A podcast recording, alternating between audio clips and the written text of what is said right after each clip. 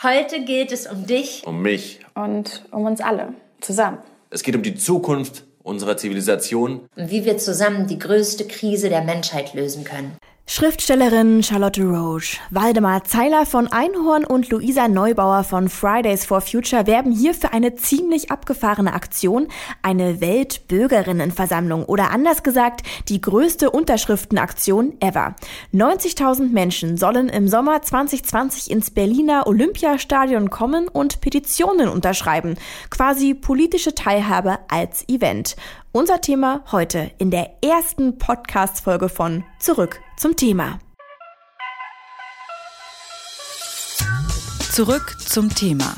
Und damit hallo zu unserer allerersten Folge von Zurück zum Thema. Ich bin Marie Landes und habe heute die große Ehre, Ihnen allen unser neues Baby vorzustellen. Und darin steckt ganz, ganz viel Teamarbeit. Wir von Detective M haben uns gedacht, dass es nach zehn Jahren Zeit für was Neues ist. Ja, statt auf viele einzelne Themen wollen wir uns zukünftig auf eins fokussieren und das dann aber ausführlich von allen Seiten beleuchten. Ein Tagespodcast also. Klar, da gibt's schon so einige, aber keine Sorge, wir wären ja nicht Detektor FM, wenn wir alles genauso wie die anderen machen. Wir bleiben unserer Linie treu. Zwischen politischen Debatten dreht sich unsere Welt weiterhin auch um Popkultur, Wissenschaft und hey, auch der Weltraum wird weiterhin seinen Platz finden. Oder Umweltthemen. Genau darum geht es auch in unserer allerersten Folge, genauer um die größte Bürgerinnenversammlung, die es in Deutschland wahrscheinlich je gegeben hat initiiert vom Kondomhersteller Einhorn. Der schreibt sich bisher auf die Fahnen Unfuck the Economy. Ja, aber nur das Wirtschaftssystem neu zu denken ist wohl von gestern das neue Motto Unfuck the World. Gleich die ganze Welt also soll neu gedacht werden, aber Achtung, nicht von der Politik, sondern eben von einem Unternehmen. Der Kondomhersteller Einon hat eine Crowdfunding-Aktion ins Leben gerufen, um im Sommer 2020 die größte Bürgerinnenversammlung Deutschlands im Olympiastadion zu finanzieren. Innerhalb weniger Tage sind bereits 405.000 Euro zusammengekommen. Das Ziel bis zum 24. Dezember 1,8 Millionen Euro noch besser wären aber 2,7 Millionen Euro.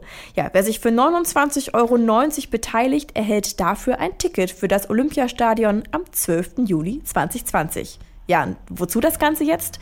Ziel ist, dass bestenfalls 90.000 Menschen, so viele passen nämlich ins Olympiastadion, gleichzeitig Petitionen unterschreiben, die dann direkt an den Bundestag gehen. Ja, und unterstützt wird das Ganze von Prominenten wie Charlotte Roche, Julia Neubauer und vielen Aktivisten. Und eine davon ist auch Anne Dittmann. Sie ist Teil des Teams 1206 2020 Olympiastadion. Ja, hallo.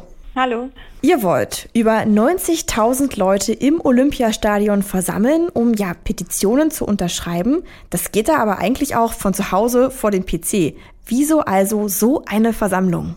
Ja, ähm, da müsste ich ein bisschen weiter ausholen. Also äh, klar, man kann äh, Petitionen online ähm, unterschreiben, aber wir wollen ja nicht nur, dass Petitionen unterschrieben werden an dem Tag, sondern wir wollen einen Ort schaffen, ähm, an dem sich Menschen versammeln können und der vor allem äh, der Vernetzung und dem Informationsaustausch dienen soll.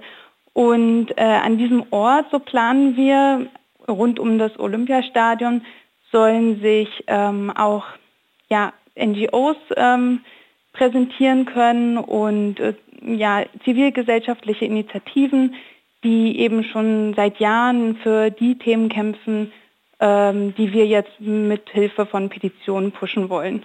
Ja. Außerdem wird es natürlich auch so ein bisschen mehr Eventcharakter haben, also es wird Musik geben. Wir wollen jetzt aber nicht direkt mit großen Namen werben, weil es soll schon noch um die politische Sache gehen. Und ja, also es lohnt sich auf jeden Fall dann dabei zu sein. Es wird riesig. Verschiedene Themen werden an dem Tag naja, besprochen, unterschrieben werden. Äh, was mich interessiert, wie stellt ihr denn sicher, dass dann auch alle Teilnehmer ja, dem, in dem Moment merken, für was sie dann eigentlich da was unterschreiben? Ja, also das, der ganze Prozess, der geht im Prinzip direkt nach dem Crowdfunding los. Also das Crowdfunding ähm, endet am 24. Dezember. Und da wissen wir, ob es überhaupt erstmal stattfinden wird oder nicht. Wir hoffen natürlich, ähm, dass wir das Crowdfunding erfolgreich abschließen können. Und ab dem nächsten Jahr geht es dann tatsächlich los. Also ähm, die, das mit dem Prozess. Der beginnt schon ab Januar und ähm, das Event am 12. Juni wird im Prinzip eine, Art Abschlussveranstaltung dann nur sein. Ähm, der Prozess beinhaltet, also wir haben uns so eine kleine Roadmap erstellt und der beinhaltet eben, dass wir ein Kuratorenteam ähm, aufstellen werden und die wiederum werden ähm, ja, verschiedene Vertreter aus Initiativen und NGOs ähm, anheuern, die dann äh, über ein halbes Jahr, also es wird ein sehr langer Prozess sein, mit Bürgerinnen in Austausch gehen werden, um die Inhalte der, der Petition zu erstellen. Und ähm, ja, dabei werden wir die ganze Zeit transparent sein, sodass jeder und jede ähm, Interessierte sich jederzeit informieren, aber auch einbringen kann. Also die Petitionen können jederzeit mit oder ohne Ticket ähm, mitgestaltet werden. Äh, und so gehen wir davon aus, dass ähm, sich die Menschen vorher auch schon informieren werden und ähm, abwägen werden, für welche Petitionen sie unterschreiben wollen und für welche eben nicht. Diese ja, Idee und das Crowdfunding wird ja auch von ja, zahlreichen äh, ja, Prominenten äh, und prominenten Aktivisten auch unterstützt. Äh, ich habe es ja schon gesagt, Luisa Neubauer von Fridays for Future, Charlotte Roach und auch äh, Andreas Burani äh, machen mit. Ähm, gleichzeitig gibt es eben viele kleinere Initiativen, Privatpersonen, die eher ja nicht im Vordergrund stehen, aber auch äh, daran mitarbeiten. Ähm, was ich mich aber frage ist, ähm, so eine Petition ist ja eigentlich ein, ein Instrument, was, was jeder nutzen kann. Jeder kann im Prinzip, im Prinzip Petitionen starten.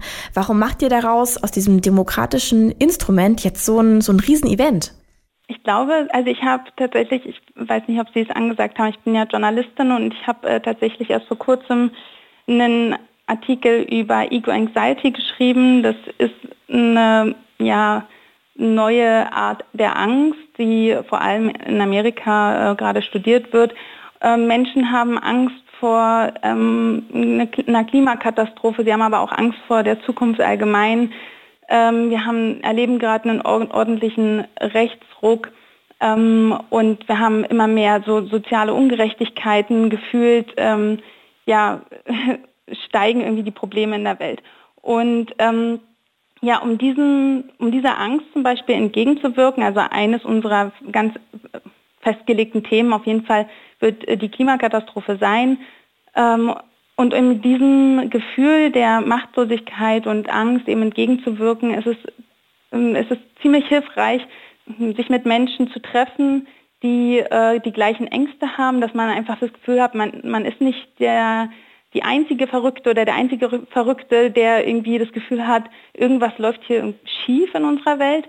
Und ähm, somit ist es eigentlich ähm, sehr gesund, sich immer mal wieder mit Menschen auseinanderzusetzen, die das ähnlich sehen, die motiviert sind ähm, und die einen selbst vielleicht auch empowern können.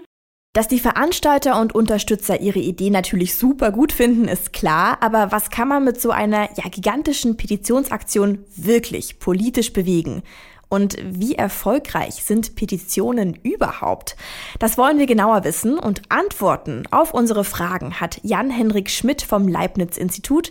Er forscht zu digitalen, interaktiven Medien und politischer Kommunikation.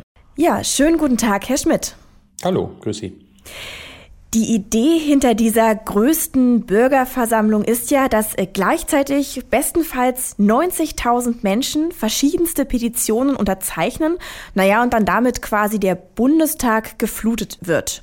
Was halten Sie denn von dieser Idee? Das ist zunächst mal eine ganz interessante und auch äh, auf eine Art innovative Idee, um hier öffentlichen Druck für, für die Anliegen aufzubauen die äh, Petitionen, ähm, die beim Bundestag eingereicht werden, ähm, kennen ja diese, diese Quorumsschwelle von 50.000 äh, Mitzeichnenden, die nötig sind, damit sich der Petitionsausschuss damit äh, befasst.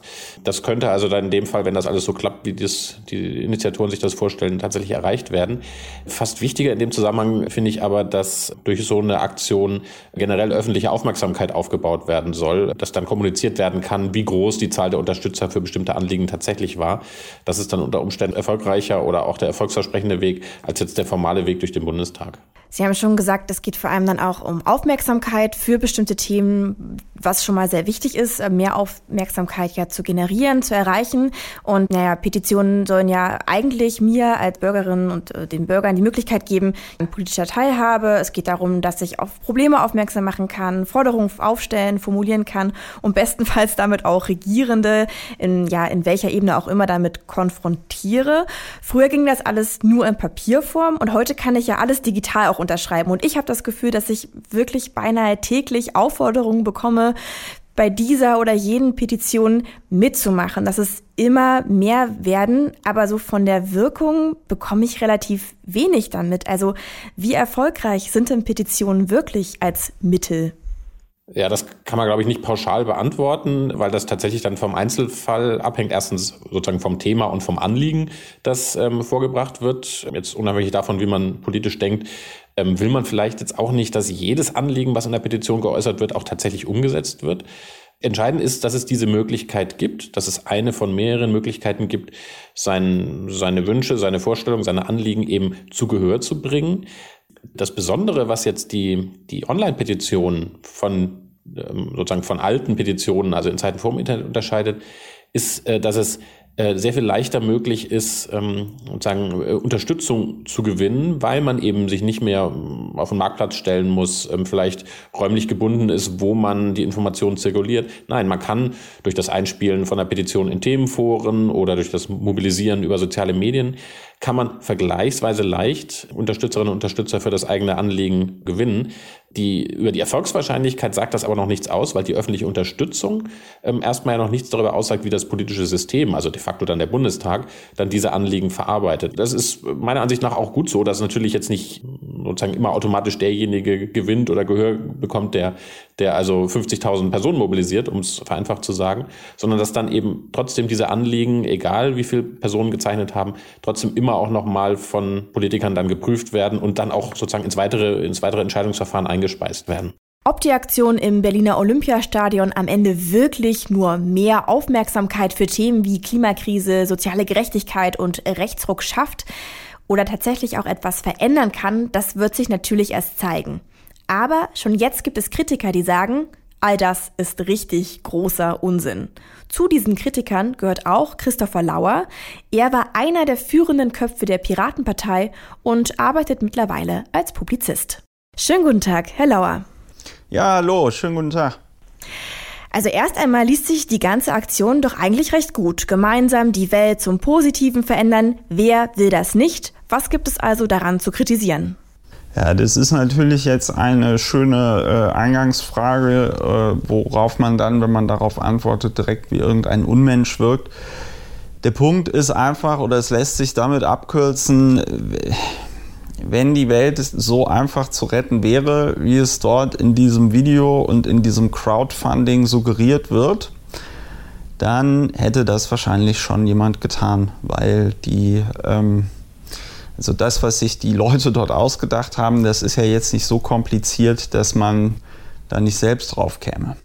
Ja, aber Sie haben ja sowas noch nicht initiiert. Was genau sehen Sie denn kritisch an der Veranstaltung? Weil eigentlich könnte man doch sagen, hey, da werden tausende junge Menschen mobilisiert zur oder motiviert zur politischen Teilhabe und das ist doch eigentlich gut. Ja, aber es ist keine politische Teilhabe. Ich habe sowas noch nicht organisiert, weil es totaler Quatsch ist.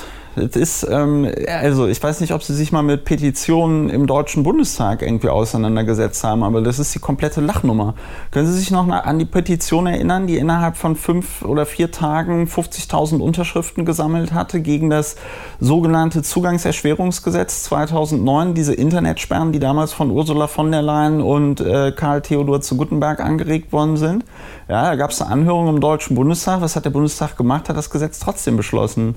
Die ganze Nummer wird auch dadurch grotesk, dass so getan wird, als würde man mit so ein bisschen äh, Klicktivismus, ja, äh, auf einmal irgendwie die Welt retten können. Das ist, dem ist nicht so. Und vor dem Hintergrund, dass diese Leute ja sagen, wir wollen irgendwie die Klimakatastrophe, die Nachhaltigkeitskatastrophe und so weiter und so fort äh, äh, lösen, ja, oder bekämpfen. Ähm, vor dem Hintergrund, dass das ja auch von Fridays for Future äh, unterstützt wird, zumindest vor dem Hintergrund, dass in diesem Video dann auch Luisa Neubauer irgendwie sagt, so ja, also es war noch nie so einfach, die Welt zu retten und so, ja. Ähm, das ist doch alles, das ist doch alles, das ist doch alles Quatsch. Wenn man sich dann mit 90.000 Leuten, die alle nach Berlin fahren müssen, ja, äh, dort trifft. Wenn da 90.000 Leute hinkommen, sagen die ja selber als Veranstalter, brauchen sie 2,7 Millionen Euro. Wenn du dann noch irgendwie konservativ und sehr wohlwollend rechnest und sagst, okay, jeder, der da hinfährt, jede, die dort hinfährt, gibt 125 Euro aus, äh, um da hinzukommen, um wieder abzureisen, um eine Unterkunft zu haben. Irgendwas essen müssen die ja auch. So, und dann bist du ganz schnell bei 90.000 Leuten bei ungefähr 13,95 Millionen Euro, fast 14 Millionen Euro die für einen so einen Tag da drauf gehen. Von den 14 Millionen Euro, wenn Sie sich da ein paar gute Juristinnen und Juristinnen äh, äh, holen, können Sie sich halt direkt die Klimagesetzgebung schreiben, äh, die Sie brauchen. Also ausverkaufte Demokratie oder endlich wieder Bewegung im politischen Leben? Ja, kommt ganz darauf an, wen man fragt. Christopher Lauer gehört auf jeden Fall zu denjenigen, die von der Aktion im Berliner Olympiastadion nicht begeistert sind. Ob die letztendlich auch stattfindet, das hängt aber vom Crowdfunding ab und da müssen bis zum 24. Dezember ja noch mindestens 1,8 Millionen Euro zusammenkommen. Mal schauen, was also bis nächsten Sommer noch so passiert. Wir von Detective M bleiben natürlich dran. Eins noch. Sicherlich ist einigen aufgefallen, das Olympiastadion in Berlin ist als Veranstaltungsort, naja, nicht so ganz ohne. 1936 haben die Nazis das Stadion eröffnet. Hitler hat dort Sport geguckt. Ja, wir haben uns in der Redaktion natürlich gefragt, ob es nicht unpassend ist, auf den gleichen Tribünen so eine riesige politische Bürgerversammlung zu veranstalten. Ja, wir wollten auch darauf eine Antwort. Und deshalb haben wir genau diese Frage Anne Dittmann vom Team 1206 2020 gestellt. Ja, darüber haben wir auch schon ein bisschen länger nachgedacht. Wir haben natürlich die Kritik auch erhalten. Ähm, es wurde jetzt abschließend im Team noch keine Lösung dafür gefunden, aber meine private Meinung ist, ähm, ist, wir brauchen einfach den größten Ort, Versammlungsort, den es in Berlin gibt. Dafür kam das Olympiastadion in Frage ähm, und es bietet ja auch eine gewisse Sicherheit. Also ähm, gerade wenn es um politischere ähm, Ansammlungen geht, dann hätte ich persönlich als zum Beispiel auch Mutter ähm, Angst, mich auf einem öffentlichen Platz äh, so zu treffen, wie zum Beispiel das Tempo verfällt. Und ich denke mir auch, ein anderes Argument, das ich jetzt für mich so gefunden habe, ist, dass ich mir ähm, denke, wir, wir könnten halt auch historisch belastete Orte in was Besseres äh, und also besser ähm, nutzen und in, in was Besseres verwandeln. Also ich finde es eigentlich ganz gut, gerade solche ähm, historisch belasteten Orte nicht der Vergangenheit zu überlassen, sondern vielleicht mit positiverer Energie aufzuladen. Ja, es hat ein Geschmäckle, wie man so schön sagt. Das kann auch Anne Dittmann vom Team 1206 2020 nicht leugnen. Allerdings müssen wir ihr auch recht geben, andere Großveranstaltungen wie Fußball oder Konzerte finden dort auch statt.